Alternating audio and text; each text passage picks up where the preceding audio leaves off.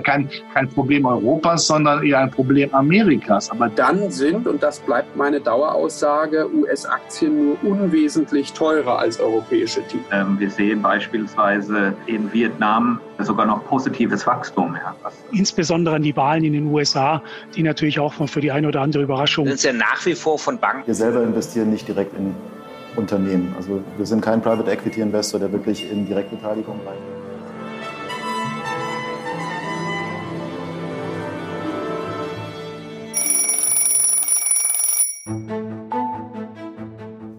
Ist das große Bild.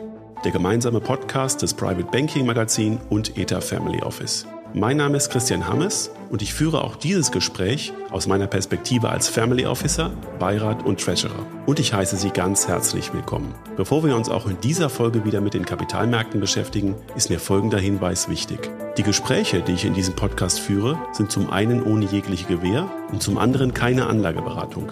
Erst recht nicht für bestimmte Finanzprodukte. Aus allem, was Sie hier hören, können Sie sich Ihr eigenes großes Bild erzeugen. Und dabei wünsche ich Ihnen jetzt viel Spaß wann und wo immer Sie uns zuhören. Willkommen zurück, liebe Hörerinnen und Hörer des großen Bildes unseres Podcasts, liebe Leserinnen und Leser des Private Banking Magazin und von Das Investment. Ja, und liebe Kongressbesucher auf dem Private Banking Kongress, willkommen zu einem Kongressgespräch, zu unserem nächsten Marktgespräch. Wir haben ja mit dem großen Bild mehr als 100 Folgen gefeiert. Sie haben zwei Sonderfolgen gehört, in denen wir das Thema Ausschreibung diskutiert haben. Was kann man gut, was kann man schlecht machen? Und hoffentlich haben Sie da viel gelernt. Und jetzt wollen wir uns nochmal mit den Märkten beschäftigen. Und ich freue mich erneut in der Folge 104 einen Kapitän eines großen Vermögensverwaltungsdampfers begrüßen zu dürfen. Wir sprechen mit Professor Dr. Bernd Meyer. Ich kenne ihn aus meiner alten beruflichen Zeit bei einem großen deutschen Haus. Damals äh, waren wir gemeinsam bei einer Investmentbank und haben in Frankfurt in der großen Gallusstraße gesessen. Ähm, es waren spannende Zeiten. Wir haben quasi gemeinsam den 11. September erlebt und alles, was sich danach ähm, ergab. Und jetzt sind wir wieder in einer Zeit, die viele Fragen aufwirft. Und ich hoffe, liebe Hörerinnen und Hörer, dass wir ein paar Fragen, die Sie selbst auch mit sich tragen, heute strategisch, taktisch und in der Umsetzung beantworten können. Beispielsweise besprechen wir, was denn eigentlich die Zinsphase, die wir aktuell sehen, für die Planung der strategischen Asset Allocation bedeuten. Also was ist denn jetzt eigentlich mit den gestiegenen Zinsen langfristig von Aktien und von anderen Assetklassen an Rendite zu erwarten? Welche anderen Assetklassen gibt es? Professor Bernd Meyer wird über Rohstoffe sprechen als Baustein in einem Multi-Asset-Portfolio. Ähm, dann werden wir fragen, was denn eigentlich die Stellhebel sind, mit denen im Anleihenbereich Outperformance zu erzielen ist. Wir haben ja wieder einen Zinszyklus, der gespielt werden will über die Restlaufzeit, über das Kreditrisiko, vielleicht auch über Fremdwährung. Das alles beleuchten wir mal gemeinsam. Und wir schauen auf der Aktienseite, was denn aus der Margenstärke der Unternehmen geworden ist, die in den vergangenen Jahren sehr gut aussah. Und was sind jetzt die Ansprüche an ein sinnvoll aufgestelltes Aktienportfolio in den nächsten Monaten und äh, Quartalen, denn das wird kompliziert. Wir, wir werden hören, dass wir in einer Welt leben, in der die Zyklen kürzer werden man spricht ja teilweise nicht mehr von der Multikrise, sondern von einer ähm, Permakrise. Und ob das auch die Sicht von Professor Bernd Meyer ist, das werden wir hören. Freuen Sie sich mit mir auf ein sehr spannendes Gespräch im Rahmen und am Rande des Private Banking Kongress. Er ist ähm, für uns angereist. Ich habe mich riesig gefreut, dass er zugesagt hat. Und äh, machen Sie jetzt reiche Beute. Und, liebe Hörerinnen und Hörer, wenn Ihnen das Gespräch gefällt, wenn Sie diesen Podcast mögen, dann abonnieren Sie uns gerne, lassen Sie uns gute Bewertung da. Das hilft uns, da freuen wir uns und sagen ganz, ganz herzlich Danke. Und jetzt wünschen wir viel Spaß, reiche Beute mit Professor Dr. Bernd Meyer, Leiter der Kapitalmarktstrategie und Multi-Asset bei Bärenberg. Und jetzt noch ein wichtiger Hinweis zur Aktualität. Diese Podcast-Folge wurde am 21. September im Rahmen des Private Banking Kongress in Hamburg aufgenommen. Alle Äußerungen und Einschätzungen von Bärenberg beziehen sich also auf den Informationsstand vom Aufnahmetag.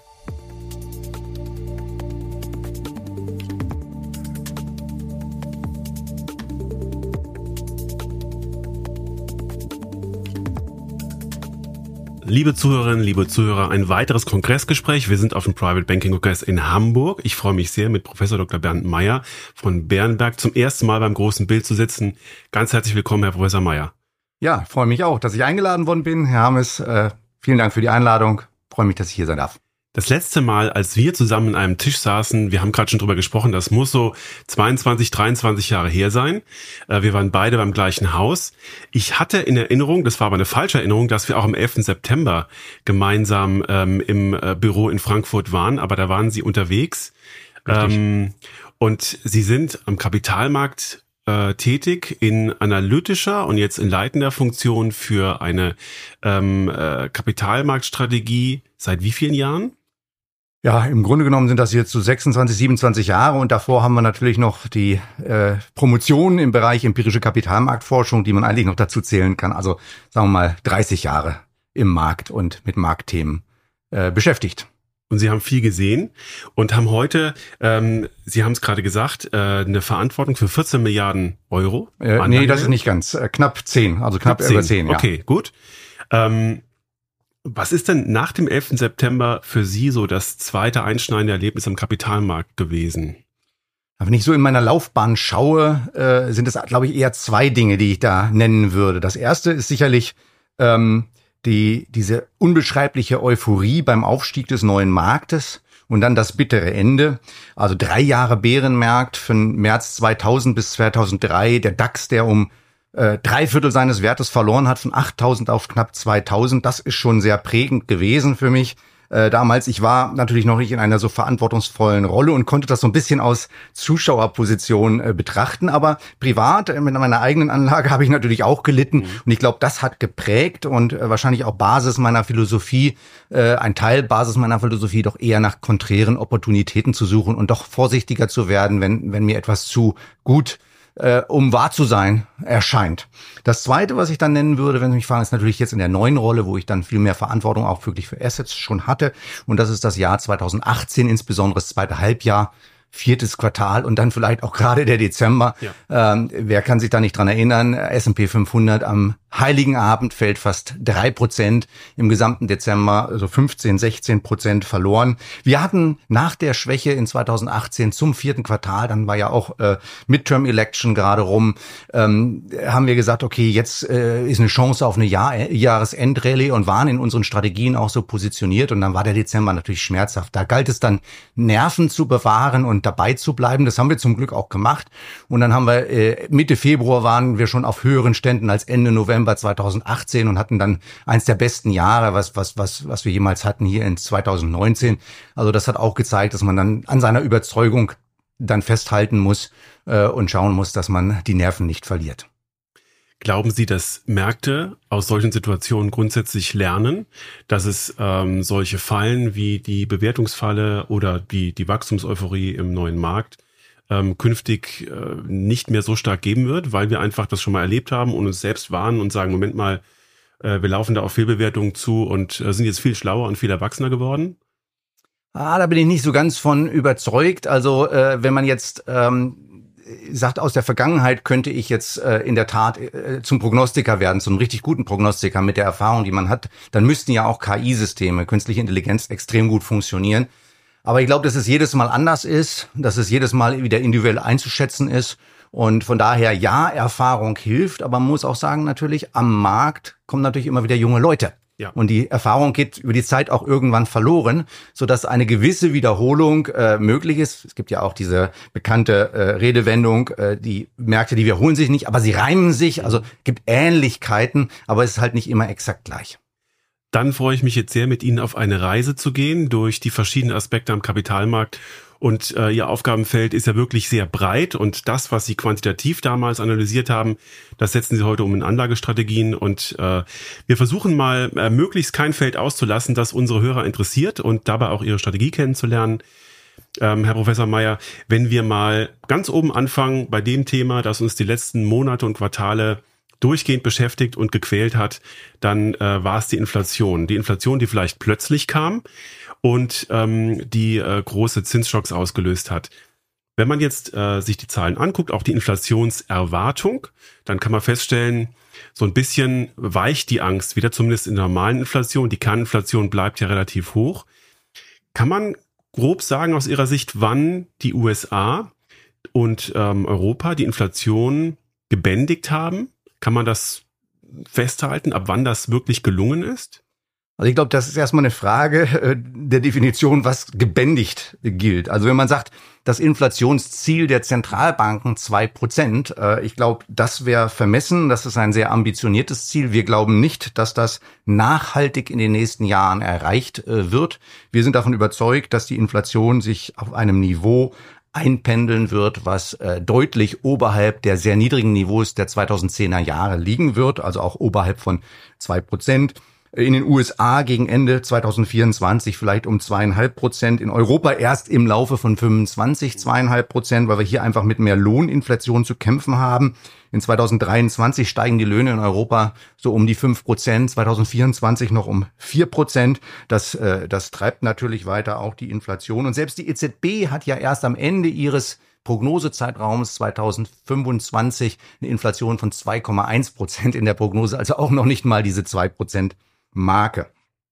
Ähm, wenn man jetzt aber auf die Zentralbanken grundsätzlich schaut, äh, wie sie sich verhalten, muss man schon sagen, die Fed ist natürlich restriktiv jetzt. Also wir haben äh, dort äh, den äh, Fed-Zins zwischen 5,25 und 5,50, äh, haben auf der anderen Seite äh, eine Core-Inflation ähm, äh, bei 4,3 Prozent und eine Headline-Inflation von 3,7 Prozent. Das heißt, wir liegen jetzt wirklich mit dem Fed-Zins darüber. Und ja, gestern hat sich das dann doch alles wieder sehr ja, positiv von der Fed angehört und der Markt preist ja auch noch eine gewisse Wahrscheinlichkeit für einen weiteren Zinsschritt im Dezember. So um die 50 Prozent, 45 Prozent preist der Markt dort aktuell ein. Wir erwarten das aktuell noch nicht. Ja, die, das Risiko besteht, dass der Schritt noch kommt, aber wir glauben, solange Inflation und Arbeitsmarkt sich aus Sicht der Fed in die richtige Richtung entwickeln. Das heißt, die Kerninflation weiter nach unten geht. Sie steht ja jetzt äh, bei 4,3 nach 4,7 im Juli und der Arbeitsmarkt sich äh, weiter abschwächt, dann glauben wir, dass die Fed dann doch am Ende angekommen ist. Äh, wir glauben auch, dass die Fed äh, halt nicht das Risiko gehen will, in die US-Wahlen hier große Verwerfungen zu kreieren. Das ist ja bewusstes Ziel der Fed hier wirklich ein Soft Landing zu generieren. Das ist gestern ja auch noch mal klar geworden in der in der Sprache in der Rede von von von Herrn Paul. Und von daher glauben wir, die Fed dürfte durch sein. Gewisses Risiko für einen weiteren Schritt gibt's und dass dann im nächsten Jahr irgendwann Mitte des Jahres, zweite Hälfte, vielleicht der erste Cut auch stattfindet. Bei der EZB, hm, da sind wir ja noch gar nicht restriktiv. Ne? Da haben wir einen Einlagensatz von vier, Raubrefinanzierungssatz von viereinhalb. Headline Inflation in der Eurozone 5,2, CPI 5,3. Also sehen Sie, da liegen wir noch drunter. Ähm, der Markt interpretiert es zwar jetzt so, dass das mehr oder weniger durch ist. Die Wahrscheinlichkeit, die der Markt für einen weiteren Schritt einpreist, liegt so bei 25 Basispunkten, 25 Prozent. Ähm, wir glauben auch, dass die EZB durch ist, aber wir glauben im Gegensatz zum Markt, dass sie sehr lange auf diesem Plateau bleiben wird. Ich habe mhm. vorhin ja schon gesagt, dass die dass die Lohninflation hoch bleibt, dass die Inflation in Europa etwas langsamer runterkommt als in den USA, dass wir länger auf diesem Niveau verharren und nächstes Jahr keine Zinssenkung durch die EZB sehen, wo der Markt schon ab Juli Zinssenkung auch einpreist. Dann erst ab 2025? Ja. Wir kommen ja nachher noch auf verschiedene Bausteine im Portfolio zu sprechen. Das wird ja wichtig sein, äh, gerade für die zinssensitiven Bausteine. Ähm, das ist schon mal eine wichtige Information. Also wir sehen dann im, im nächsten Jahr noch ähm, das Zinsplateau. Das wird für Europa ein ähm, schwerer Weg. Jetzt ist Ihr Haus ein europäisches großes Investmenthaus. Wir sind in Europa mit vielen Herausforderungen ähm, gesegnet ähm, im inflationären Bereich. Unser Zugang zu Energie ist äh, teuer und bleibt wahrscheinlich inflationär. Schlechterer Zugang zu Rohstoffen, Arbeitskräftemangel oder Fachkräftemangel. Ähm, wir haben höhere Regulatorik. Wir haben viele Faktoren, die dafür sprechen, dass wir in Europa, gerade in Europa, wahrscheinlich ähm, immer wieder mit Inflationswellen äh, zu kämpfen haben werden. Wie kann man denn damit umgehen, dass man ähm, jetzt vielleicht mal so eine Inflationswelle bekämpft hat, aber im Prinzip das ganze Spiel sich wiederholen kann. In mal schärferer, mal milderer Version. Äh, wie, wie kann man vorausschauend eine Portfoliostrategie darauf vorbereiten? Ja, das ist äh, eine gute Frage. Wir haben, beschäftigen uns schon seit 2021 eigentlich damit. Wir haben 2021 schon über dieses Umfeld geschrieben, was, was dort möglicherweise auf uns wartet. Äh, und die Historie zeigt auch, dass ein Inflationsbuckel, ein Inflationsspike selten allein kommt. Also wir hatten äh, im Zuge des Zweiten Weltkrieges drei große Inflationswellen über ja, so ein, anderthalb Dekaden hinweg. Das gleiche dann in den äh, 70er, 80er Jahren, drei Wellen der Inflation. Wir haben jetzt eine und dass wir nach dieser einen Inflationswelle wieder zurückfallen in ein ja, äh, so ein Umfeld sehr niedriger Inflation, stetiger, niedriger Volatilität der Inflation äh, der letzten, sagen wir mal, anderthalb, zwei Dekaden, das glauben wir auch nicht. Mhm. Äh, Sie haben die strukturellen Treiber schon genannt. Ähm, ja, äh, Energiewende, da würde ich auch diese äh, CO2-Emissionsbepreisung beispielsweise nennen, aber auch natürlich äh, die Kosten der Energiewende auf der Rohstoffseite, die dort äh, Inflationstreiber sind. Sie haben die Demografie genannt. Ähm, da, die nicht nur bedeutet Arbeitskräftemangel, sondern wir haben auf der anderen Seite auch die Situation, dass die, die Babyboomer natürlich in Rente gehen und das bedeutet, dass sie dort mehr konsumieren als sparen äh, und tendenziell Services, Pflege, mhm. Reisen konsumieren, sehr arbeitsintensive Services konsumieren. Und das verengt dann den Arbeitsmarkt möglicherweise noch weiter. Also das sind alles diese Treiber, die Sie auch schon angesprochen haben. Die muss man berücksichtigen. Und wenn man dann in die Historie schaut und feststellt, ähm, was, was war in dem Umfeld, da hat man gesehen, dass in diesem Umfeld die klassische Korrelation klassisch im Anführungsstrichen, wie man sie eigentlich in der, im Lehrbuch lernt, negative Korrelation zwischen Staatsanleihen und Aktien nicht funktioniert. Mhm. Dass das ein Umfeld ist, wo häufig, wenn die Kerninflationsrate oberhalb von zwei, insbesondere wenn sie oberhalb von drei liegt, wir eine positive Korrelation, einen Gleichlauf von Staatsanleihen und Aktien haben, dann muss man sich erstmal überlegen, wie geht man damit um. Das heißt, man muss andere Diversifikatoren ins Portfolio nehmen. Und historisch hat in diesen Phasen typischerweise Rohstoffe haben dort sehr gut funktioniert.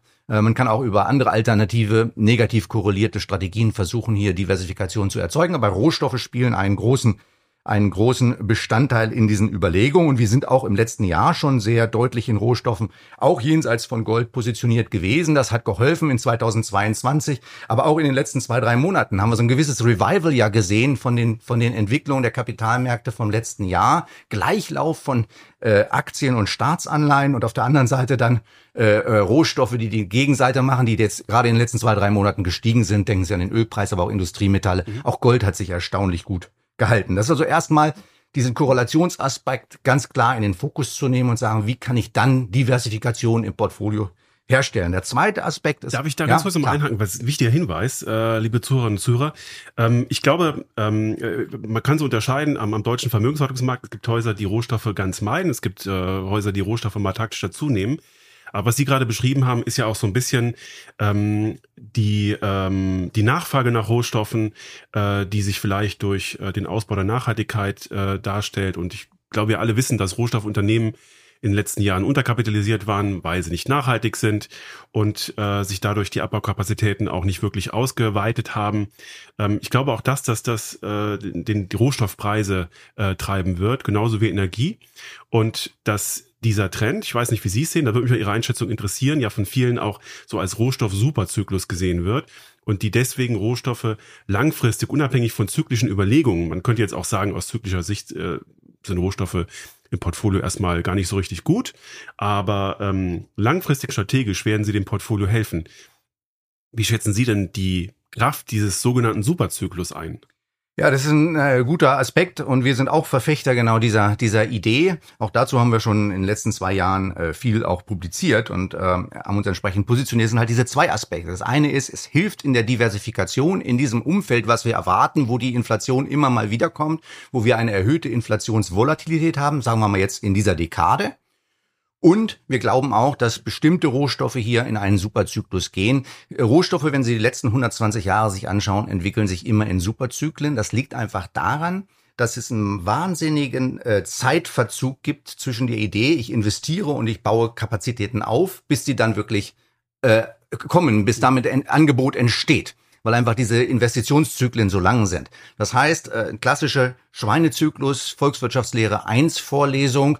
Ähm, wir haben in den letzten, Sie haben es schon angesprochen, letzten zehn Jahren wenig investiert, weil einfach die Rohstoffpreise auch niedrig waren ähm, in, in Mining-Kapazitäten, aber auch in dem, im Ölsektor. Jetzt ist die Nachfrage da, auch weil das Angebot auf der anderen Seite vielleicht von Russland und so weiter begrenzt äh, wurde.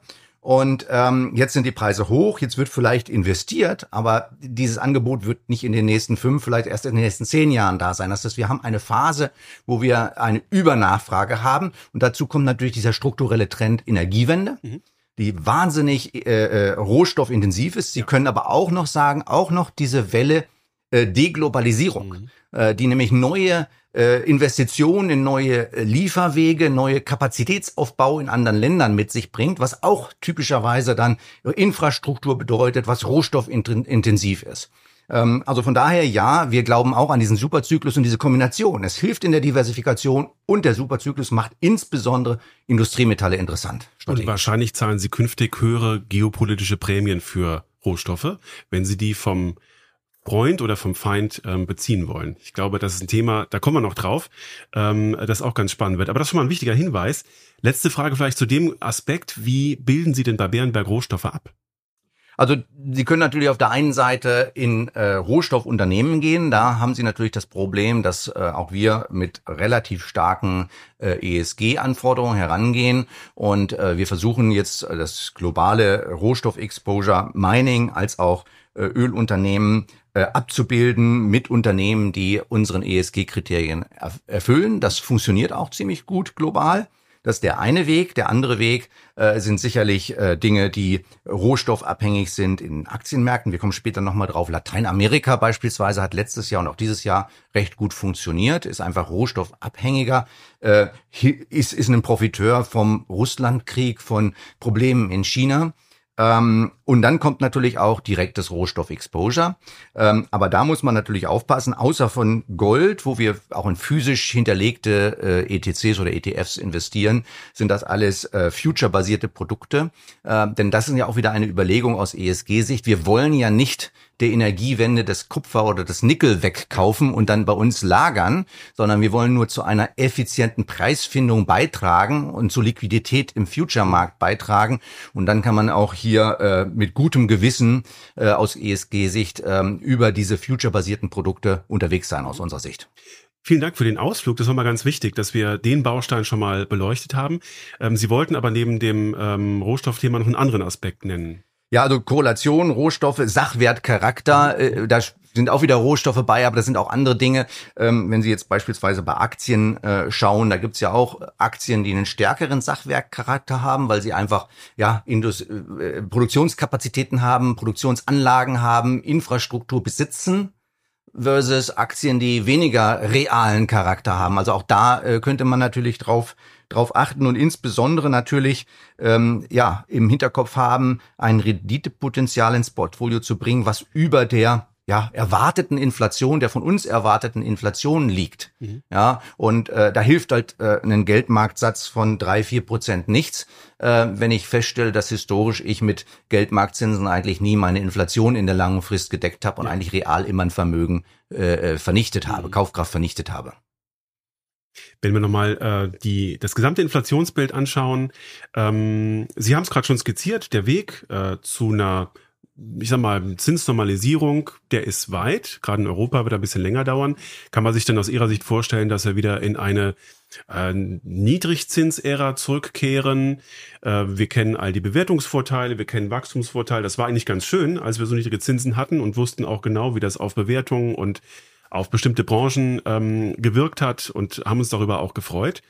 Ähm, nehmen wir mal an, wir, wir stellen uns vor, wir kommen wieder so eine Phase, wo die, die Leitzinsen bei eineinhalb Prozent liegen. Ist das für Sie vorstellbar? Temporär, wenn wir in einer Rezession sind, schon, aber wir glauben, dass der Gleichgewichtszins langfristig in der Mitte und wenn Sie auch schauen, was die, was die Fed selbst jetzt sagt, äh, wo langfristig äh, im Median wohl ihr äh, Zins liegen wird, das ist eher mal bei zweieinhalb bis drei mhm. Äh, wenn wir davon ausgehen, dass wir sagen, die Inflation liegt langfristig eher bei zweieinhalb bis drei Prozent, könnte man sogar argumentieren, dass der Zentralbankzins einen Tacken drüber liegen müsste. Mhm. mhm. Also dann sind wir vielleicht bei drei, ja. Ähm, also von daher äh, langfristig äh, jetzt oder schnell nachhaltig auf diese niedrigen Niveaus zu kommen, davon gehe ich nicht aus. Aber man muss auch sehen, die Zinsen, die entwickeln sich immer in ganz, ganz langen Trends. Und ja, wir glauben, die Zinswende ist da, die Zinsen sind zurück und sie sind auch gekommen, um zu bleiben. Ähm, die Zinstrends laufen aber, wie ich gerade schon gesagt habe, lange. Und das heißt nicht Monate, auch nicht Jahre, sondern Dekaden. Mhm. Und wenn man mal äh, sich die langlaufenden Renditen in den USA grob betrachtet, dann sind sie von 1920 bis 1950 gefallen, von 1950 bis 1980 gestiegen, von 1980 bis 2020 gefallen. Das waren also Phasen von 30, 30 mhm. und 40 Jahren. Äh, und die haben auch fundamentale Gründe. Ja, die, dieser, dieser Zinsverfall in diesen 40 Jahren von 1980 bis 2020, äh, das war dann genau die Globalisierung, die Öffnung Chinas, das äh, die Disinflation über das Internet. Äh, das waren, äh, die dann auch erlaubt hat, niedrige Zentralbankzinsen bis am Ende sogar Käufe von Anleihen durch die Zentralbanken, das quantitative Lockerung, die dann die Zinsen weiter nach unten gedrückt hat. Das dann noch dazu dieser sogenannte Savings-Glatt der Babyboomer, also die Exzessersparnisse, also ganz viel Kapital, was Anlagemöglichkeiten gesucht hat und damit einfach willens war, auch diese niedrigen Zinsen zu akzeptieren. Mhm. Also das sind alles äh, Trends, die diese äh, letzten 40 Jahre mit sich gebracht haben, die aber aus unserer Sicht alle gedreht haben. Und deswegen glauben wir, dass wir in einem längeren Trend steigender oder höherer Zinsen sein werden. Also die Stru Zinsen werden strukturell höher bleiben. Jetzt kann man natürlich fragen, wie hoch? Mhm. Ne? Also wo, wo liegen sie? Und da haben wir auf der anderen Seite natürlich irgendwie im Hinterkopf die hohen Staatsverschuldung die einfach in den USA jetzt auch schon bei 100 Prozent des Bruttoinlandsproduktes liegen und die, der Kongress selbst prognostiziert, 2050 sind wir bei 160 oder ja. sowas. Ähm, also das ist Wahnsinn. Äh, das, um das nachhaltig zu machen, muss eigentlich der reale Zins auf diese Staatsverschuldung unterhalb mhm. des äh, Potenzialwachstums liegen. Das heißt, der reale Zins auf diese Staatsverschuldung ist irgendwo gecapped bei sagen wir mal in den USA tendenziell in der langen Frist ein bis anderthalb Prozent. Aktuell liegen wir bei zehnjährigen Tipps schon bei zwei Prozent, bei 30-jährigen bei 2,1 Prozent. Aber sagen wir, wenn man das mal unterstellt, anderthalb, ein bis anderthalb Prozent, in, in Europa wahrscheinlich eher 0,5 bis ein Prozent Realzins, bei Bundestipps, äh, also Bundesanleihen inflationsindexiert zehnjährige liegen wir bei 0,2 aktuell, real. Ähm, wenn das die Basis ist und darauf dann unsere Inflation von zweieinhalb bis drei Prozent, da kann man sich ja ausrechnen. Ne? Dann liegt man in den USA irgendwo so vier, viereinhalb Prozent. Da sind wir eigentlich. Und in Europa, naja, so dreieinhalb, vier Prozent. Da sind wir noch nicht. Mhm. Also in Europa tendenziell ein bisschen mehr Aufwärtsdruck noch. Auf die äh, Anleihenrenditen in den USA sind wir, glaube ich, mehr oder weniger da. Klar kann man überschießen, aber das ist so das Niveau, was ich dann auch in diesem Umfeld in den nächsten Jahren äh, erwarten würde. Und gleichzeitig müssen die Notenbanken ein, Sie haben es schon gesagt, ein relativ niedriges strukturelles Wachstum oder niedriges äh, volkswirtschaftliches Wachstum anschieben. Und wenn Sie sich mal die äh, BIP-Prognosen anschauen für die nächsten Jahre, äh, sieht das wirklich so wieder ein bisschen nach säkularer Stagnation aus. Ähm, das bei so einer Inflationsrate, ähm, das wird kompliziert. Ähm, zwei Fragen dazu. Erstens, haben wir dann aus Ihrer Sicht auch eine fortwährende Makrovolatilität zu erwarten, wie wir sie jetzt erlebt haben. Das heißt, die Notenbanken sind nicht mehr in der Lage, lange gemütliche Zyklen zu steuern, sondern sie müssen wahrscheinlich dauernd in irgendeiner Weise eingreifen. Und zweitens, was können Notenbanken denn tun, um die Wirtschaft anzuschieben? Ich meine, sie müssen es wahrscheinlich irgendwann tun. Wir haben auch global, ich sage mal, einen Wettbewerb der Systeme. Ähm, das äh, ist vielleicht nicht so ganz wie zwischen den USA und der Sowjetunion in den 80ern, aber irgendwo sieht es schon so ein bisschen danach aus. Wir kommen noch auf geopolitische Fragen, aber irgendwo ähm, muss die Notenbank da einen Spagat gehen oder müssen beide Notenbanken äh, diesseits, jenseits des Atlantik einen Spagat gehen, der richtig kompliziert aussieht. Ja, ich würde es jetzt nicht nur auf die Notenbank beziehen, weil die Notenbanken haben ja aktuell wirklich klaren Fokus, die Inflation zu bekämpfen.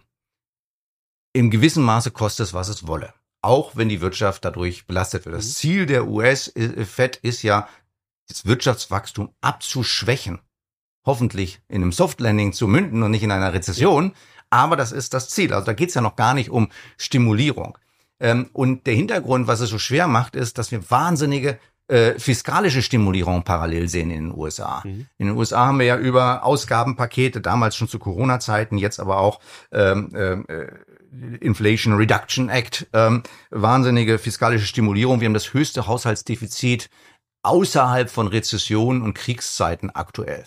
Also das heißt, die äh, Politik schiebt, die Zentralbank steht auf der Bremse, um die Inflation nicht außer Rand und Band geraten zu lassen.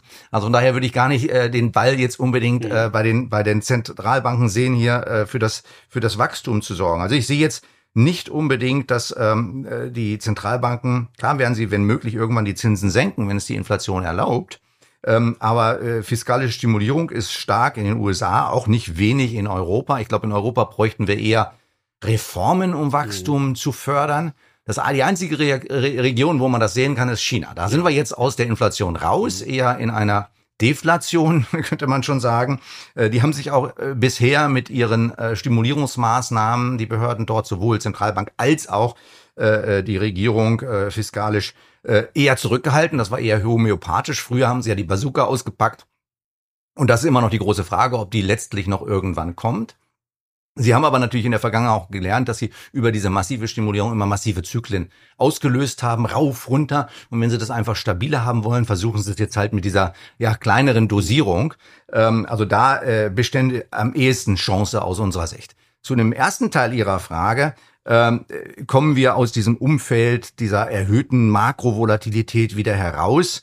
Naja, solange wir nicht aus diesem Umfeld der erhöhten Inflationsvolatilität herauskommen, diese strukturellen mhm. Inflationstreiber da sind und wir eher davon ausgehen, dass wenn Wachstum sich beschleunigt, die Inflation wieder anzieht, weil die Arbeitsplatz oder die Arbeitskraftenknappheit da ist und weil die Rohstoffpreise dann gleich wieder anziehen, die Zentralbanken sofort wieder reinspringen müssen, relativ aggressiv äh, die Zinsen anheben müssen. Wir haben ja jetzt äh, in diesem Zyklus das aggressivste Tightening seit den 80er Jahren gesehen. Das ist ja genau diese Reaktion glaube ich, äh, werden wir in den, in den kommenden Jahren eher dieses Umfeld erratischer, kürzerer Wirtschaftszyklen haben und nicht das Umfeld der letzten zwei Dekaden, wo wir elf, zwölfjährige Wirtschaftszyklen hatten. Ich erinnere mich auch an der Uni, habe ich irgendwann mal gelernt, Wirtschaftszyklen sind im Schnitt fünf bis sieben Jahre ja. lang. Das heißt, wenn wir jetzt elf und hm. äh, zehnjährige Zyklen gesehen haben, dann können wir jetzt auch mal drei, vierjährige Zyklen sehen für, für eine Dekade. Und das halte ich eher für realistisch. Hm. Also ich glaube, wir kommen da so schnell nicht raus. Ja. Prima. Dann danke ich Ihnen schon mal für diesen ersten volkswirtschaftlichen Überbau. Das war richtig spannend und wichtig. Ähm, wir können im Prinzip direkt auf äh, die Portfoliostruktur, äh, Portfoliostrategie umlenken und die wichtige Frage stellen, Herr Professor Mayer, wenn Anleihen jetzt höher rentieren, dann kann das ja nicht ohne Folgen für die Performance von Realwerten bleiben. Für Aktien, für Immobilien, für Private Equity. Und ähm, ich ähm, kann das jetzt aus meiner Perspektive im Prinzip schon daran festmachen, dass Wachstumsraten, Umsatzwachstum, Gewinnwachstum, Free Cashflow Wachstum für europäische Aktien insbesondere vor fünf Jahren vielleicht noch gut aussehen und für viele Unternehmen in der Vorausschau sehr mau aussehen. Wie sind denn Ihre Planzahlen für die strategische Asset Allocation, wenn Sie mit Kunden sprechen, wenn die sagen, was erwarten Sie langfristig für eine Anleihen-Performance? Was erwarten Sie im Aktienbereich? Gibt es andere Anlageklassen, die Sie da mit ähm, einwerfen? Was kann man langfristig für eine Cash-Verzinsung erwarten? Ja, also das äh, ist natürlich ein spannendes, äh, äh, spannendes Umfeld, spannende Frage. Und äh, Sie haben schon richtig gesagt, wir haben eine Veränderung auf der Zinsseite. Wir kommen ja effektiv von minus ein Prozent Realzinsen auf äh, zehnjährige US Treasuries inflationsindexiert, sind jetzt bei zwei. Das sind drei Prozent Bewegung innerhalb von ein, dreiviertel Jahren mehr oder weniger. Das verschiebt natürlich die relative Attraktivität von Anlageklassen. Und wenn man nicht davon ausgeht, dass wir jetzt da ganz schnell wieder stark von runterkommen, ich habe ja vorhin sowas gesagt, so anderthalb ist vielleicht eine realistische Größenordnung in der mittleren Frist, ähm, dann kriegen wir auch diese Bewertungskorrektur, die wir jetzt gesehen haben, oder Bewertung, sagen wir mal, Normalisierung an den Aktienmärkten durch den steigenden Realzins, nicht sofort als Bewertungsausweitung wieder zurück. Ja. Weil wenn die Realzins auf dem Niveau, Niveau bleibt. Und dann kommt noch ein Aspekt obendrauf wenn wir wirklich recht haben mit diesem eher ja, kurzen Inflations- äh, und Wirtschaftszyklen, äh, höhere Makrovolatilität, dann ist auch die Risikoprämie, die Anleger erwarten, sowohl auf Aktien, aber auch auf, auf äh, Unternehmensanleihen beispielsweise, tendenziell höher als das, was wir im mhm. Schnitt der letzten 10, 15 Jahren vor 2020 gesehen haben. Das spricht also dagegen, dass wir hier äh, schnell ganz viel Bewertungsausweitung wieder mhm. sehen werden. Und wenn wir keine Bewertungsausweitung sehen, dann ist das Potenzial für die Aktienmärkte halt letztlich äh, begrenzt auf die aggregierte Ge Gewinnentwicklung. Mhm. Und die ist natürlich aktuell getrieben gewesen durch rekordhohe Margenentwicklung, also Profitabilitäten der Unternehmen, sodass kaum noch eine Margenausweitung von hier vorstellbar ist, sodass also auch dort ein gewisses Limit ist. Ne?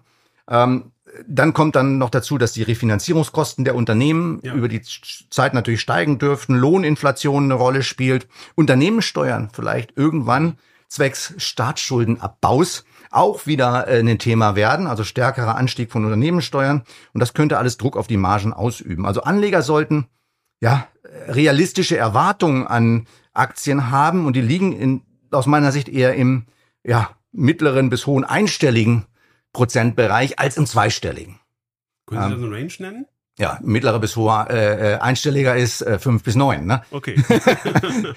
Sagen wir sechs bis sechs bis neun, ja. Also äh, das ist äh, ist ja schon relativ mhm. konkret. Mhm. Ähm, ich glaube, dass wenn man das dann risikoadjustiert betrachtet und das ist so ein Befund, den wir jetzt haben, der der es eigentlich ganz spannend macht für Multi-Asset, dass ganz, dass so ziemlich alle Anlageklassen ähnliche risikoadjustierte mhm. Performance erwarten lassen in den nächsten fünf bis zehn Jahren. Rohstoffe inkludiert. Die sind natürlich volatiler, aber die lassen möglicherweise zweistellige Renditen erwarten. Und wie sieht das für Anleihen? Das gilt dann natürlich genauso. Ich meine, da habe ich weniger Risiko, da kriege ich dann aber vier, fünf, sechs Prozent, je nachdem, was ich, was ich mir da kaufe, wenn ich Unternehmensanleihen mache. Etwas weniger äh, Rendite als bei Aktien, dafür weniger, also Risiko adjustiert letztlich mhm. ganz, ganz nah beieinander. Das mhm. ist, das haben wir lange nicht gesehen. Also wenn man jetzt mal die letzte Dekade sich anschaut, da standen ja eigentlich nur Aktien im Vordergrund, weil alle Anleger gesagt haben, von Anleihen kann ich nicht investieren, Renditen sind zu niedrig. Ja. Rohstoffe interessiert keinen Menschen, die, die Preise entwickeln sich nicht, die sind niedrig. Ja, nach diesem, nach dieser letzten großen Superzyklus, nämlich zum Thema China, Indien, äh, WTO-Beitritt, ging es dann sozusagen äh, runter und dann tat sich nichts mehr. Äh, wir glauben, dass wir jetzt in einem, einem Umfeld sind, wo Multi-Asset wirklich spannend wird, weil wir jetzt diversifizieren können, ohne Nachteile bei der, äh, bei der Renditeerwartung, risikoadjustierten Renditeerwartung hinnehmen zu müssen. Also jetzt ist wirklich die Diversifikation ein Free Lunch. Da gibt ja. man nicht unbedingt Renditeerwartung ja. risikoadjustiert auf. Und deswegen haben wir am Anfang dieses Jahres schon davon gesprochen, dass wir wahrscheinlich in ein goldenes Zeitalter für aktives und wahres Multi-Asset, wie wir es nennen, wahres Multi-Asset, weil da halt auch Rohstoffe und andere Dinge dabei sind, die sag mal, in klassischen Multi-Asset-Ansätzen nicht zu finden sind. Also die Ausgangsbasis äh, für wahres Multi-Asset ist aus unserer Sicht sehr gut. Und dann noch diese, dieser Befund, wir brauchen die Diversifikation über Aktienanleihen hinweg, weil wir nicht auf die Aktienanleihen-Diversifikation setzen können in diesem Umfeld. Wir brauchen weitere Dinge zu diversifizieren. Und die hat ja nicht funktioniert letztes genau, Jahr. Genau, genau. Das ist ja genau das, das Thema. Ähm, das äh, spricht halt für diese, dieses ja, Umfeld für wahres Multi-Asset. Also spannendes Umfeld glaube, wenn Sie jetzt zurückgucken und letzten, was waren, waren die erfolgreichen Multi-Ansätze der letzten, Multi-Asset-Ansätze der letzten zehn Jahre? Das waren verkappte Aktienansätze. Das waren Aktienfonds ja. mit erhöhter Cashquote, ein bisschen Goldbeimischung, aber stark aktienlastig. Ich glaube, die erfolgreichen Multi-Asset-Konzepte in den nächsten zehn Jahren mhm. sind anders. Die sind wahres Multi-Asset, die haben mehr Anleihen, die haben Rohstoffe, die sind breiter diversifiziert, die sind nicht ganz so aktienfokussiert. Wunderbar, dann lassen Sie uns mal über die einzelnen Bausteine sprechen. Über Rohstoffe haben wir schon gesprochen. Wie ist denn aus Ihrer Sicht ähm, der Bereich äh, der Anleihen zu managen? Ich finde, im Anleihenbereich äh, war es lange Zeit einfach schön, eine lange Laufzeit zu haben. Wir haben mal das rausgequetscht, was so möglich war.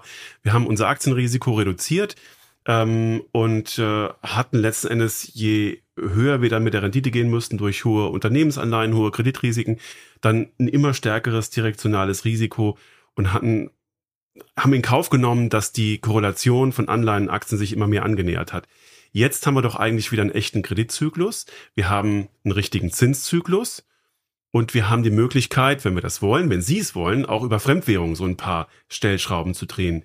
Wie arbeiten Sie denn jetzt in der Vorausschau mit Ihren Anleihenportfolios da? Ja, also wir haben auch in den letzten Jahren verstärkt auf Sonderthemen gesetzt. Mhm. Auch äh, wir hatten mal eine Zeit lang äh, chinesische Staatsanleihen, das hat super funktioniert von 2018 bis 22 irgendwann. Ähm, also äh, da, da konnte man schon im Anleihenbereich in, in, mit, mit, mit Sonderthemen äh, noch einigermaßen Rendite generieren. Der Standard hat halt nicht funktioniert in Europa. Ja, ähm, ich glaube, wir können jetzt wieder mehr auf den Standard zurück. Ähm, aus heutiger Sicht äh, würde ich sagen, das auch vorhin zugehört haben, was wir gesagt haben, äh, dass äh, ja die Renditeniveaus hier irgendwo schon ein Niveau erreicht haben, wo der, wo das Potenzial, dass sie wahnsinnig weiter steigen, äh, begrenzt ist. Wir auch schon einen ordentlichen Carry verdienen, so ich jetzt äh, bezüglich Zinsduration eher neutral positioniert bin und auch wäre. Ähm, was, was noch gegen eine wirklich lange über oder eine starke Übergewichtspositionierung äh, bezüglich Zinsduration spricht aus meiner Sicht ist die weiterhin extrem hohe Zinsvolatilität. Ja. Also die Volatilitäten an den Anleihenmärkten sehr viel höher als im Aktienmarkt. Ähm, die nicht vorhandene äh, negative Korrelation, die, die nicht vorhandene Diversifikationswirkung, gerade auch in den letzten drei Monaten haben wir es wieder gesehen zwischen Anleihen und Aktien, ist sicherlich auch ein Aspekt, der äh, dagegen spricht, hier wirklich äh, schon stark ins Übergewicht zu gehen. Wenn man dann mal auf die Risikoprämienseite geht, Ähm, da ist es so, dass wir im High-Yield-Bereich bestenfalls noch durchschnittliche Risikoaufschläge der letzten 10, 20 Jahre beobachten. Die sind deutlich reingekommen. Die haben dieses Jahr sehr, sehr gut äh, sich entwickelt, äh, High-Yield-Anleihen. Und äh, in unserem Makrobild, wo äh, durchaus hier noch eine Wirtschaftsschwäche auf uns wartet, äh, müsste man eigentlich davon ausgehen, dass die Risikoprämien hier ein Risiko äh, haben, dass sie sich wieder ausweiten. Ja. Deswegen äh, eher begrenzteres Risiko, die sicheren Segmente wählen und dann auch eher in diesen Credit Spreads auf eine Short Duration, Short Spread Duration mhm. sozusagen bei Unternehmensanleihen äh, eine kürzere Duration zu nehmen, um nicht diese Sensitivität zu haben auf steigende Risikoprämien. Aber sagen wir mal im Investment Grade äh, Bereich ähm, äh, kurzlaufend sind attraktive Risikoprämien auch noch im, sag mal so im 60. Perzentil der Historie äh, zu erzielen. Und was auffällt, ist, dass gerade Pfand äh, äh, Briefe äh, ähnlich hohe Renditen fast generieren wie Unternehmensanleihen. Die finden wir in, aktuell doch doch schon sehr spannend. Ich fand es ähm, interessant zu beobachten, dass im Aktienbereich ja schon einige Segmente gefeiert haben, dass Zins- und Inflationserwartungen zurückgekommen sind. Über Long Equity Duration, der Bewertungseffekt. Im Anleihenbereich war das gar nicht zu sehen. Und ähm, das spricht auch so ein bisschen dafür, die Duration, dass lange Duration sich noch nicht bezahlt gemacht hat. Aber aus einer ganz einfachen Warte würde ich jetzt sagen, jetzt haben wir eine hohe Zinslandschaft. Ähm, wenn Zinsen wieder sinken in Europa, aus Ihrer Perspektive dann vielleicht anfangen zu sinken in eineinhalb Jahren oder ein, ein Vierteljahren, dann ist es doch jetzt geboten, mir langfristig dieses hohe Zinsniveau zu sichern. Naja, hier würde ich ein bisschen widersprechen äh, der, der, der Aussage, dass Anleihen das nicht preisen. Die Zinsstrukturkurven sind massiv invertiert. Mhm. Ja, äh, 70 Basispunkte, 75 in den USA, zwei Zehner und 40, 50 oder sowas in der, in der, äh, auf, auf der Bundesanleihenkurve das spiegelt ja genau diese fallenden Zinserwartungen. Die sind also im, im Anleihenmarkt auch schon eingepreist. Mhm. Das heißt, sie müssen nicht unbedingt fallende Anleihenrenditen sehen, wenn es wirklich zu fallenden kurzfristigen Zinsen kommt. Das ist ja schon eingepreist. Mhm. Ja, also von daher glaube ich, äh, äh, würde ich da äh, widersprechen. Also grundsätzlich ähm, würde ich äh, dann auch noch sagen, okay, wenn jetzt dann die Akt wenn die Zinsen fallen würden, ja, wie gesagt, der Markt, der Aktienmarkt feiert das, gibt es dann wirklich einen Grund zu feiern? Ist ja die Frage, warum die Zinsen runterkommen. Ja. Wenn wir wirklich durch Wachstumsschwäche dann sagen, die Zinsen kommen runter, dann wird der Aktienmarkt zunächst mal schwächer gehen mhm. und nicht direkt durchfeiern. Vielleicht später dann, ja. ja. Ähm, also von daher bin ich da eher eher skeptisch. Ich bin der Ansicht, dass die Märkte heute aktuell eigentlich relativ konsistent in sich sind. Mhm. Das war vor drei Monaten noch nicht der Fall. Wenn Sie vor drei Monaten geschaut haben, Rohstoffe, Öl und so weiter, preiste eigentlich eine Rezession. Ähm, die implizit erwarteten Zinscuts durch die Fed, das waren sechs bis sieben bis Ende nächsten Jahres. Ähm, das sprach auch für eine mhm. Rezession oder eine härtere Landung zumindestens. Und der Aktienmarkt machte Party. Das war inkonsistent. Mhm. So, jetzt haben wir in den letzten drei Monaten Öl steigt, äh, Fed-Cuts werden ausgepreist. Es sind noch drei bis dreieinhalb Cuts überhaupt nur noch gepreist bis Ende nächsten Jahres. Die Realrenditen zeigen, äh, steigen. Die Aktien haben zwar nichts mehr gemacht, aber in sich ist das konsistenter. Und ziemlich einhellig preist aus meiner Sicht der Markt ein super, super Soft Landing. Mhm. Unter weiter rückläufiger Inflation. Das kann natürlich passieren. Aber wo ist die Upside und wo ist die Downside? Ja. Also ich, mir fällt schwer, da wahnsinnig viel Upside zu sehen. Ne? Also was kann, was kann noch besser kommen? Mhm. Weil wenn Sie sagen, das ist eingepreist und es kommt so, dann haben Sie ja nicht viel Upside in den Märkten. Aber es gibt viel Enttäuschungspotenzial. Die Inflation kann äh, länger äh, auf sich warten lassen, dass sie runterkommt. Äh, das Wachstum kann schneller oder auch sich stärker abschwächen als das, was der Markt einpreist. Und diese Ausgangssituation finde ich weniger spannend als vor einem Jahr. Vor einem Jahr haben wir gesagt, Bodenbildung im zweiten Halbjahr. Wir waren übergewichtet in Aktien äh, ab äh, September.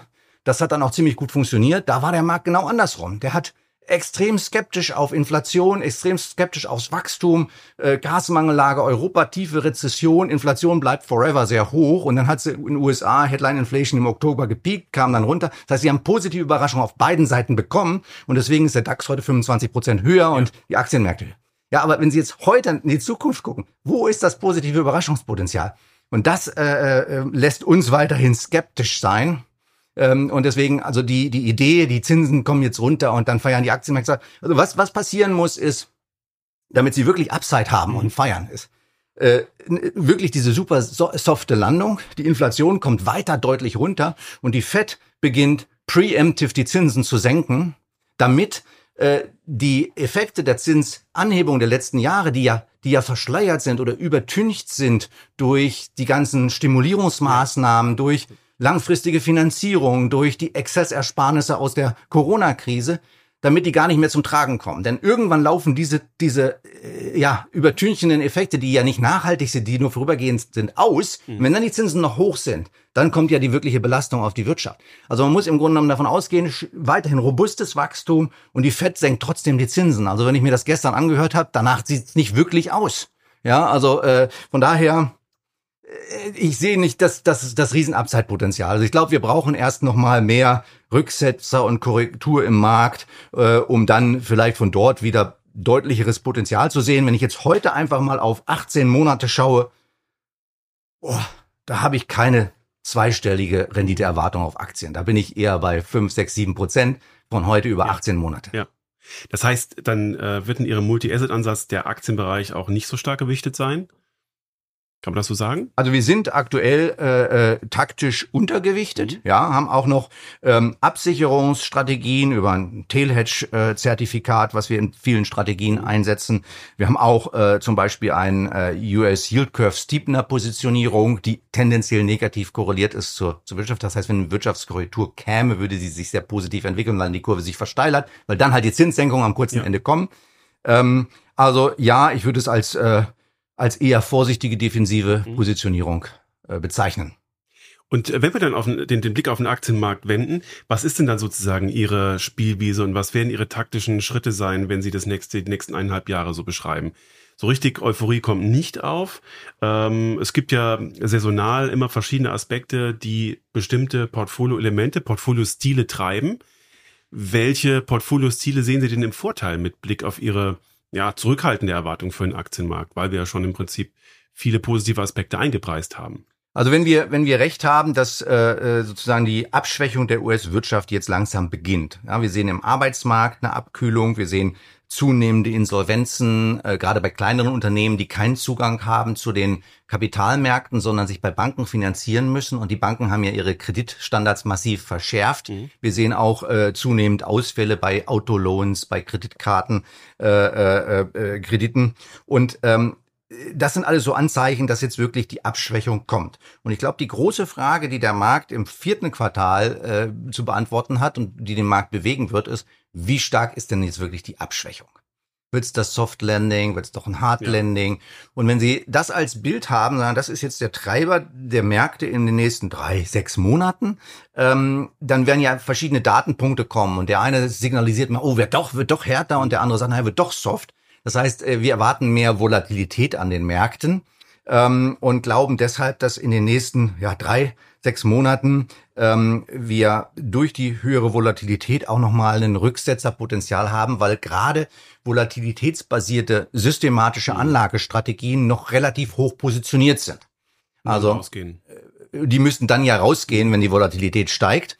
Äh, wir haben ja den WIX, der jetzt die letzten drei Monate so um die 15 geschwankt hat, realisierte äh, Volatilität noch tiefer, so um 10 Prozent. Das heißt, es gab noch kein Signal jetzt, obwohl wir diese Schwächephase seit August haben, für die volatilitätsbasierten Zielwoll zum Beispiel Ansätze, ähm, äh, Aktienexposure zu reduzieren. Wer reduziert hat, sind eher momentumgetriebene Ansätze, CTAs, weil einfach das Momentum ja ein bisschen rausgegangen ist aus dem Markt, oder auch äh, risikoparitätische Ansätze, weil wir diese positive Korrelation zwischen Aktien und Anleihen haben. Aber gerade, das ist ein großer Bereich, diese volatilitätskontrollierten Strategien, da, da schlummert noch Abverkaufspotenzial, was möglicherweise hier zum Jahresende äh, noch getriggert werden könnte. Typischerweise ist Oktober hm. äh, ein sehr volatiler Monat, historisch der volatilste, wenn man die realisierte Volatilität über die einzelnen Kalendermonate seit 1928 sich im S&P 500 anschaut. Ähm, und äh, das liegt auch daran, dass äh, die Q3 Reporting Season, in die wir dann hineinlaufen, typischerweise die schwächste ist. Ja.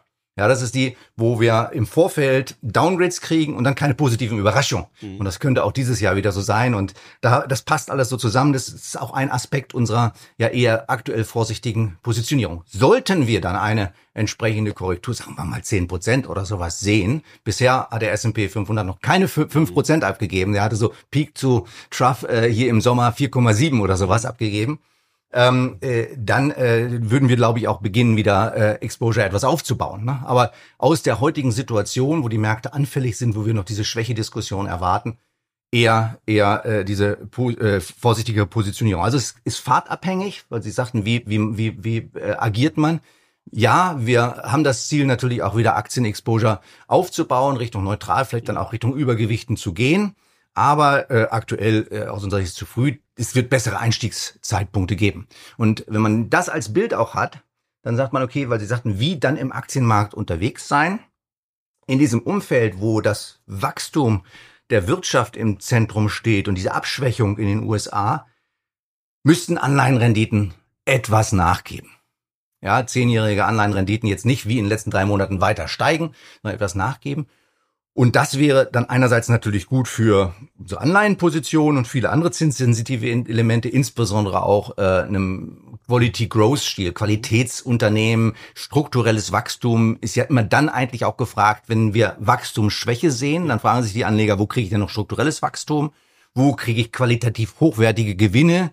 Ja, also das ist schon schon ein Segment, auf das wir setzen, was jetzt in den letzten drei Monaten gar nicht funktioniert hat, genau, ja. wo wir glauben, was in den nächsten drei, sechs Monaten durchaus wieder funktionieren kann, in diesem Bild, was wir haben, was in den Märkten passieren wird. Ähm, und auch, äh, sagen wir mal, defensivere Segmente, wenn Sie Healthcare beispielsweise sich anschauen, weil ich glaube, dass viele defensive Segmente durch die steigenden Zinsen als Anleihen-Proxys auch gelitten mhm. haben. Mhm. Zyklik haben dieses Jahr sich sehr viel besser entwickelt, was eigentlich komisch ist angesichts der Wirtschaftssituation, ja. dass wenn die Zinsen jetzt nicht weiter steigen, sondern ein bisschen runterkommen, auch die defensiveren Segmente besser funktionieren können. Das heißt, im, im äh, Stil des Portfolios würden Sie weiterhin mehr, wir bleiben mal bei den, bei den Schlagworten, mehr Growth ähm, sehen im Vorteil und ähm, ein Nachholeffekt der Nicht-Zykliker. Ähm, und ist denn das, was wir an Konjunkturpessimismus im Aktienbereich eingepreist, also es gibt so Branchen, die, bei denen Sie den, den Konjunkturpessimismus schon gesehen haben. Ähm, und wenn wir jetzt auf ein Soft Landing zugehen und das vielleicht auch diesseits, jenseits des Atlantik, dann haben diese Aktien auch nochmal so ein gewisses Aufholpotenzial oder dauert das einfach noch, bis wir mit den Zyklikern so richtig arbeiten können? Also ich glaube nicht, dass äh, jetzt im, im bis Ende des Jahres Zykliker ähm, groß äh, die Nase vorne haben werden. Äh, dazu muss äh, man im Grunde genommen ja einen Blick nach vorne werfen können und der Markt sagen, okay, jetzt fokussiere ich auf die danach kommenden Wiederaufschwung, und zwar diesseits und jenseits des Atlantiks am besten zusammen, weil ohne Amerika wird es auch in Eurozone wahrscheinlich keinen Aufschwung geben, außer China packt die Bazooka aus, waren wir vorhin schon mal. Ähm, Deswegen, also ich meine, es ist noch nicht ganz äh, ganz äh, abgesagt, dass jetzt ähm, im Dezember die Volkswirte der Banken alle einen Jahresausblick für 2024 schreiben und sagen, das wird alles gut. Ja, nach der Schwäche im ersten Quartal, zweiten Quartal in den USA, zweites Halbjahr, äh, deutliche Erholung der Konjunktur in den USA, in Europa und dass die Märkte dann sagen, oh cool, äh, das, äh, das nehmen wir jetzt schon mal ins Visier und das spielen wir jetzt schon mal. Das wäre so ein Klassiker für eine Jahresendrallye. Mhm. Äh, und das war so ein bisschen das Bild, was wir noch vor drei, vier, fünf Monaten auch hatten. Das ist, dass wir da hinkommen, wenn wir nämlich in der zweiten Hälfte dieses Jahres die Wirtschaftsschwäche sehen. Jetzt hat sich die Wirtschaftsschwäche weiter verzögert. US-Konjunktur ist weiterhin sehr robust gewesen. Das reduziert aus meiner Sicht die Wahrscheinlichkeit für diese Jahresendrallye. Aber ganz absagen möchte ich sie noch nicht. Wenn jetzt beispielsweise nämlich im Oktober, November diese zehnprozentige Korrektur kommt, okay, dann kriegen wir sie wahrscheinlich. Mhm. mhm. Bevor wir auf die regionale Allokation mal gucken im Aktienbereich, was Sie da empfehlen, äh, würde mich noch ein Aspekt interessieren, weil Ihr Haus einen besonderen Blick hat auf mittelständische Unternehmen. Es sind Ihre Kunden im Unternehmenskundenbereich auf der Privatseite. Sie kennen die Unternehmen, Sie analysieren die, Sie haben im äh, Small Mid Cap Bereich ein großes Exposure. Wie ist denn der Baustein europäischer Small und Mid Caps zu sehen ähm, für eine äh, Asset Allocation? Gerade wenn Sie jetzt über so einen Multi-Asset-Ansatz ähm, nachdenken, ist der Baustein, der ja durchaus, ich sag mal, einer gewissen Saisonalität ausgesetzt ist, ähm, ob das jetzt rational begründet oder nicht begründet ist, ähm, da weiterhin, ich sag mal, einer gewissen, gewissen Risiko ausgesetzt oder gibt es Voraussetzungen dafür, dass dieser Baustein im Portfolio wieder reüssieren wird? Und was sind die Voraussetzungen dafür, dass wir Small- und Mid-Caps äh, wiederentdecken in Europa? Ja, das ist ein wirklich äh, spannender Punkt und Sie haben es richtig gesagt. Wir haben da äh, bei Bärenberg doch starke Ex Expertise sowohl im Mittelstandsbereich äh, Deutschland als auch in Small und Microcaps in Europa. Strategisch haben wir da in der Tat einen Bias hin mhm. zu Small Caps.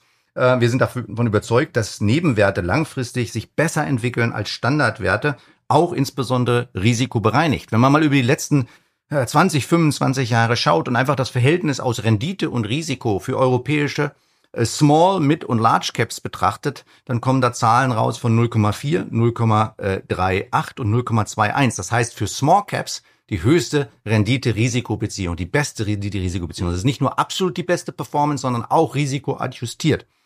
Ähm, wir haben jetzt seit 22 den stärksten Rücksetzer in der relativen Entwicklung von Small Caps in Europa zu Large Caps gesehen seit 1997, seit wir hier MSCI äh, äh, Indizes für die unterschiedlichen äh, Größenklassen haben.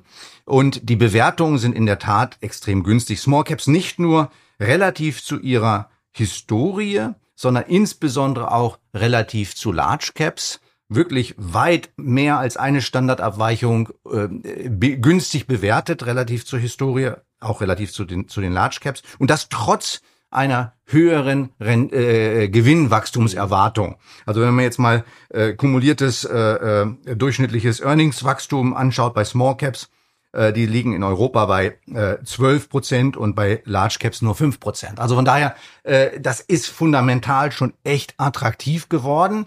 Äh, deswegen halten wir natürlich strategisch auch daran fest. Aber damit es wirklich losgehen kann, brauchen wir halt einen breiten Risikoappetit im Markt. Ähm, wir haben bisher Abflüsse aus Small Caps, das kann man auch bei den Fondsflüssen mhm. äh, äh, betrachten. Die ganzen letzten zwei Jahre, die sind auch noch nicht ausgelaufen, die laufen noch, das belastet.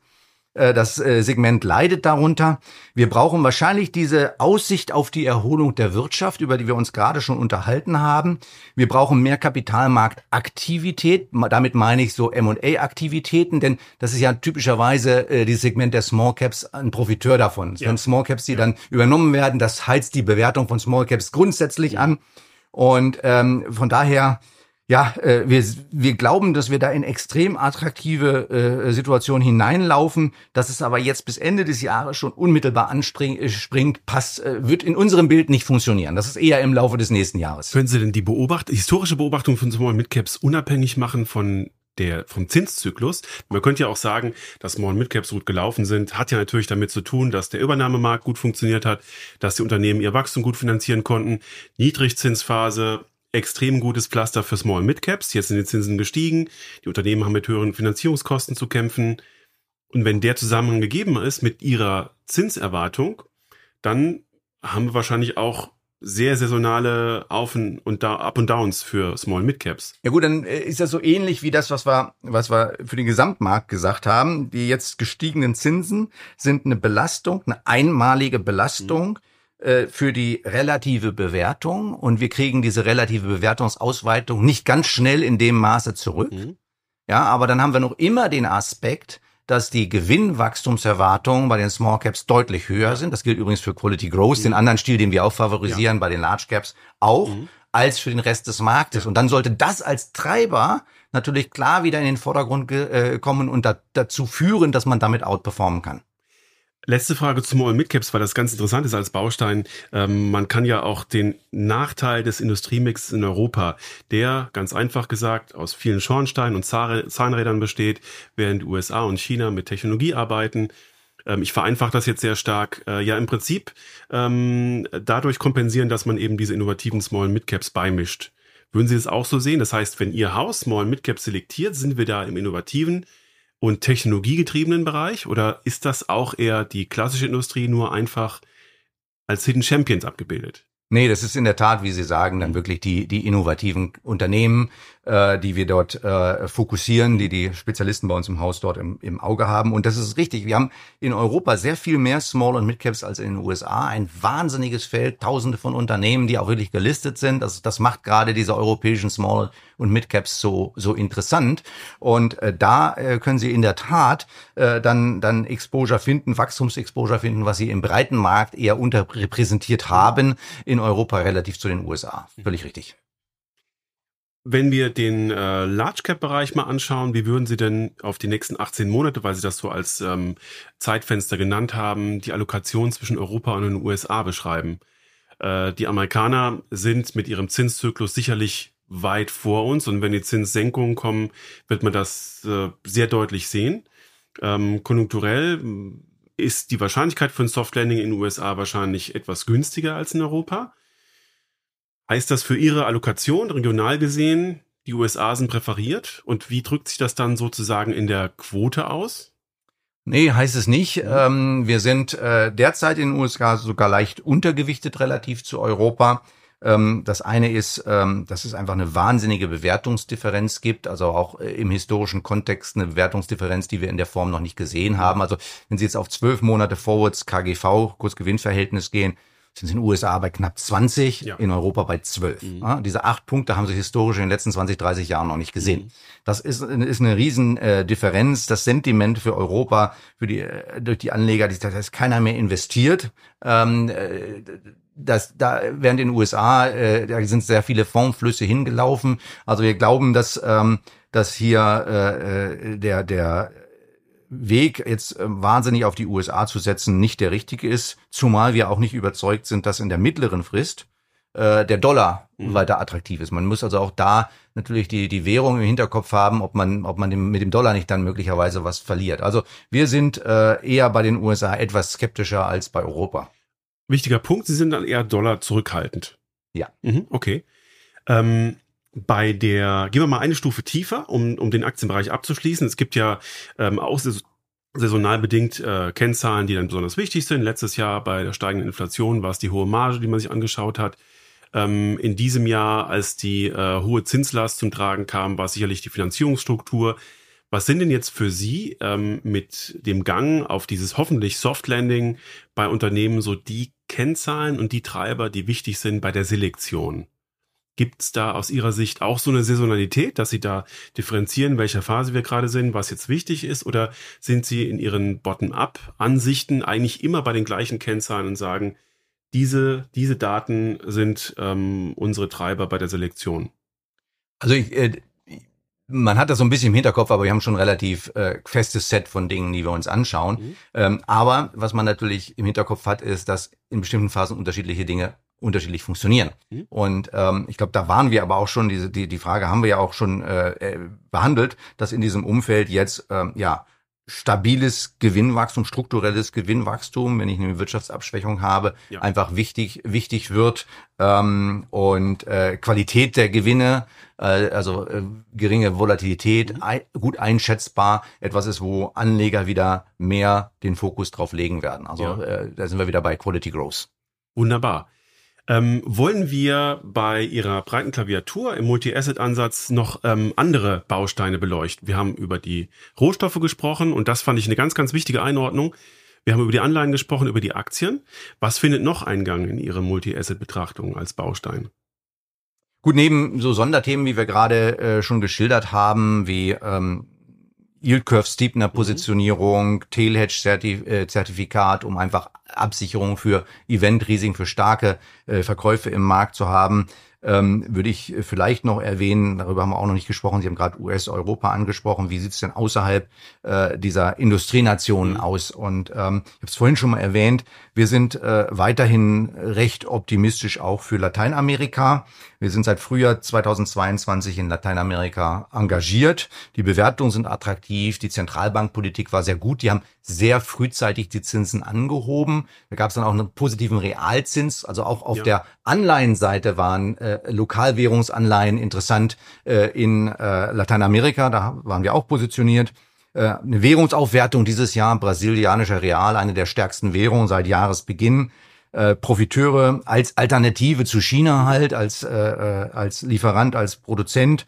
Äh, sieht man auch Mexiko, äh, macht wieder viel mehr mit den USA ähm, aber auch Profiteure vom Rohstoffzyklus und damit von dem Russland-Ukraine-Konflikt. Also es ist ein, ein guter Diversifikator auch im Portfolio relativ zu einem Quality-Growth-Ansatz, wo sie die Zinssensitivität haben, so wie, wie die Rohstoffe auch, ja. Lateinamerika.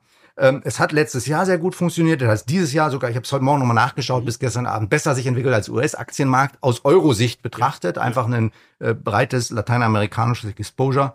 Wir haben jüngst äh, äh, etwas Profits mitgenommen mhm. nach dieser guten Rohstoff-Performance. Wir haben auch bei Rohstoffen ein bisschen Profits mal eingeloggt. Also wir spielen das taktisch jetzt nach diesem äh, Move des Ölpreises Richtung 95 Dollar per Barrel für Brent-Öl. Ähm, aber wir sind da weiter positioniert. Und das zweite ist natürlich China. Also eigentlich kommt man um die Diskussion ja nicht herum. Genau. Es ist ein großer Bestandteil des globalen Aktienmarktes. Es ist der wesentliche Bestandteil der Emerging Markets Equities, wenn Sie, wenn Sie dort auf das Gewicht von China schauen. Ähm, ja, strukturell gibt's natürlich wahnsinnige Probleme in China. Das ist völlig richtig. Und wenn Sie den, den Hausmarkt anschauen, das äh, sieht noch immer ganz schlimm aus. Wir haben mal neulich Statistiken gesehen, äh, die muss man eigentlich mal nennen. Äh, die Häuserpreise in den Tier One Cities, also in den, den größeren Städten, die sind im Schnitt so bei 20 Mal des Einkommens, mhm. Jahreseinkommens. Ähm, in Tokio 1990 zum Peak der Krise waren wir bei 18 Mal. Ja, und ähm, wir haben in China eine sehr hohe Eigentümerquote, 90 Prozent etwa. Wir können sagen, okay, das ist ja, das stabilisiert ja. Bedeutet aber auch, dass wir wenig marginale Käufer haben. Mhm. In Deutschland haben wir nur eine Eigentümerquote von 47 Prozent. Ähm, also das sind so viele Aspekte, wenn man dann noch äh, die alternde Bevölkerung, die Deflation und so weiter dazu sieht. China hat langfristig Probleme. Es gibt die ersten, die sagen, das ist das nächste Japan. Es mhm. hat viel Ähnlichkeit, Demografie, äh, Hauspreisentwicklung und so weiter mit dem, was äh, seit den 90er Jahren in, in Japan geschehen ist. Also strategisch nicht mehr so interessant. Da muss man nach Alternativen schauen. Da werden ja Dinge wie Indien, Vietnam und so weiter, aber auch Lateinamerika halt äh, diskutiert. Da sind wir auch dabei, äh, diese zu diskutieren. Lateinamerika haben wir. Ähm, taktisch sehe ich es ein bisschen anders. Mhm. Weil es ist einfach total underowned. Es hat keiner mehr. China war eigentlich nicht mehr investierbar. Und ähm, es hat eine extrem günstige Bewertung, auch so ein KGV von 12. Das Sentiment, die Positionierung ist extrem niedrig. Ähm, jetzt sehen wir auf einmal so ein bisschen eine Stabilisierung der Wirtschaftsdaten. Wenn man den Citibank Surprise Indikator anguckt, ja. der ist in den letzten drei Monaten von minus 100 auf minus 5. Der ist fast neutral jetzt gestern gewesen, äh, gelaufen. Also wir sehen da eine Stabilisierung. Und ähm, die, die, der CNY hat sich massiv abgewertet. Der ist auf dem 15, 16 Jahrestief relativ zum US-Dollar. Äh, das heißt, vielleicht sehen wir hier eine taktische Chance, eine taktische Opportunität sogar in China, ähm, wenn äh, insbesondere die chinesischen Behörden ja mit dem Stimulus zumindestens Schritt für Schritt weitermachen. Ob sie, wie gesagt, den, den großen Schritt machen, wissen wir nicht. Ne? Äh, wenn man das, das Gegenteil sieht, viele Anleger haben, weil China nicht als investierbar galt, dann China-Proxys woanders gekauft. Luxuswert in Europa und so weiter. Die sind natürlich wahnsinnig hoch bewertet in, in, in relativen Verhältnis und wir können uns schon vorstellen, dass da eine gewisse Annäherung stattfindet, dass China aufholt und vielleicht diese anderen Proxys nicht mehr ganz so laufen. Äh, so vor dem Hintergrund würden wir sagen, taktisch äh, kann das durchaus Sinn machen. Wenn es sich dann aber in gewissem Maße erholt hat, muss man wahrscheinlich sagen, dann ist es mittelfristig nicht mehr so ganz spannend. Ja. Auch ein spannender Baustein. Okay. Dann ähm, machen wir mal die Klammer und ähm, haben jetzt Ihre Klaviatur kennengelernt. Da waren viele überraschende Dinge dabei, die auch nicht äh, Mainstream sind und äh, die Sie da äh, gut rausgestellt haben.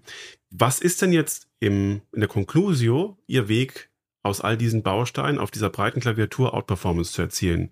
Sie werden mit der Gewichtung dieser Bausteine arbeiten ähm, aber sie haben gesagt, also der Vorteil, den wir ja feiern können, und das ist die gute Nachricht, all diese Bausteine liefern Performance, Performance-Chancen, auch wenn nach oben ja eigentlich schon ziemlich viel Gutes eingepreist ist auf der Aktienseite. Aber wie, wie arbeiten Sie jetzt im Prinzip mit diesen Bausteinen und mit diesen Perspektiven, um Outperformance zu erzielen? Also grundsätzlich verfolgen wir einen, einen, einen sehr stringenten Ansatz und der hat sich auch nicht geändert und der besteht halt aus verschiedenen Aspekten, wie beispielsweise äh, einer taktischen Allokation ähm, äh, der, dieser Bausteine, aber insbesondere auch einer taktischen Allokation von Opportunitäten abseits der Benchmarks, mhm. also Dinge, die, die nicht so ganz typisch für klassisches Multi-Asset ist, deswegen unser wahrer Begriff wahres Multi-Asset ich habe ein paar Aspekte ja dort genannt. Und dann auf der anderen Seite, gerade bei der europäischen Stock Selection, die tiefe Expertise aus unserem Aktienteam im Small Cap Bereich, Quality äh, und, äh, und Growth Unternehmen, Qualitäts- und Wachstumsunternehmen. Das ist diese Kombination, das ist unser Ansatz. Und da sehen wir auch keinen Grund, den äh, zu ändern. Dann haben wir gesagt, okay, wie sieht das jetzt taktisch aus? Ähm, aktuell etwas vorsichtigere Aufstellung. Wir glauben, dass äh, wenn die Zinsen sich stabilisieren oder gar fallen, möglicherweise insbesondere auch wenn eine Wachstumsschwäche kommt, dann sollten wir mit unseren Strategien ähm, einerseits aufgrund der Anleihen- und Goldexponierung, aber auch aufgrund des Aktienstils Quality Growth äh, davon profitieren können, relativ zu Benchmark und relativ zu Peers. Also das ist eigentlich so unser Basisszenario auch, in dem wir dann eigentlich mit dieser Aufstellung ein positives Alpha generieren könnten. Wenn es dann zu einer stärkeren Wirtschaftsabschwächung kommt, äh, wird dann auch irgendwann der Yield Curve Steepener funktionieren. Also auch das äh, äh ist etwas, wo wir drauf setzen und wo dann unser Alpha über diese Aspekte äh, entstehen sollte. Auf der anderen Seite haben wir weiterhin über Rohstoffe, über auch Rohst äh, und, und China-Proxys in Europa, weil sie in Quality Growth natürlich auch Luxuswerte und so weiter dabei haben oder Semiconductor, die auch ein gewisses China-Exposure haben, plus äh, direktes China-Exposure in chinesischen Aktien, onshore auch, ähm, haben wir ein gewisses China-Exposure. Das heißt, die Chance, diese taktische Erholungschance, die wir ja sehen, davon sollten wir auch profitieren können. Das ist auch ein Aspekt, auf den, den, den wir setzen. In der mittleren Frist kommt dann das, was wir vorhin auch diskutiert haben, dazu, dass dann irgendwann ab nächstes Jahr vermutlich auch die Small Caps wieder richtig gut funktionieren können. In diese Wachstumsabschwächung, die wir jetzt sehen, sehe ich das noch nicht loslaufen. Da ergeben sich dann die Chancen, einfach nochmal weiter aufzubauen. Wir sind bei den Small Caps auf unserer strategischen Positionierung, aber noch nicht taktisch übergewichtet. Lassen Sie uns als letztes noch kurz über Risikomanagement sprechen. Was sind denn die Schocks, auf die Sie gefasst sind, auf die Sie sich vorbereiten? Das ist insbesondere natürlich eine stärkere Wachstumsabschwächung mhm. auf der einen Seite oder auf der anderen Seite äh, dieses Szenario einer, einer höheren Inflation für länger und damit Zentralbankzinsen höher, damit Rohstoffe. Das sind so die beiden äh, Bestandteile, wo, wo, wo wir auch äh, funktionieren würden. Mhm. Äh, was bei uns nicht funktioniert, äh, würde, wäre so ein Szenario, wo alles super läuft, äh, die Inflation massiv runterkommt, die Rohstoffe nicht funktionieren. Ähm, dann dann, dann äh, laufen wir dem Markt wahrscheinlich äh, hinterher. Ähm, Wobei das Risiko, wenn ich es richtig verstanden, natürlich extrem gering ist. Ja. so schätzen wir es zumindest ja. ein. Vielleicht sehen das andere anders, ja. aber für mich äh, ist die Wahrscheinlichkeit dieser Szenarien äh, echt begrenzt. Ja, ähm, wir sehen weiterhin äh, diese, dieses Risiko eines Abverkaufs der Systematiker. Die sind nicht ausgebombt. Das ist nicht wie März 2020, wo wir wirklich gesagt haben, jetzt rein in den Markt, wo alle äh, Horror, Horror geschrieben, geschrien haben. Dann sind wir neutral gegangen und dann ab April auch übergewichtet, weil alle Systematiker total ausgebombt positioniert waren. Die sind in diesem massiven Volatilitätsspike damals zur Corona-Zeit äh, alle rausgeflogen.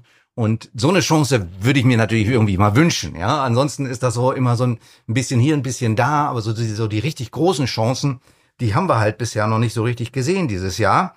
Ähm, ich habe es gesagt, Oktober traditionell der Monat mit höchster Volatilität. Also gucken wir mal, was da auf uns wartet. Ich glaube, die wirklichen Wildcards sind China. Mhm.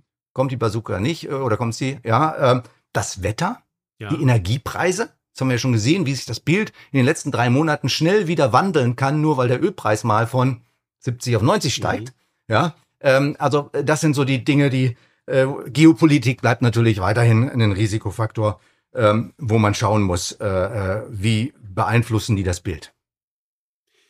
Herr Professor Mayer, wir haben eine globale Rundreise gemacht. Ähm, Sie haben uns zu ganz vielen Regionen, zu den äh, Teilaspekten, zu den Teilmärkten, in denen Sie investieren, äh, tiefe Einschätzungen geben. Dafür ganz, ganz herzlichen Dank.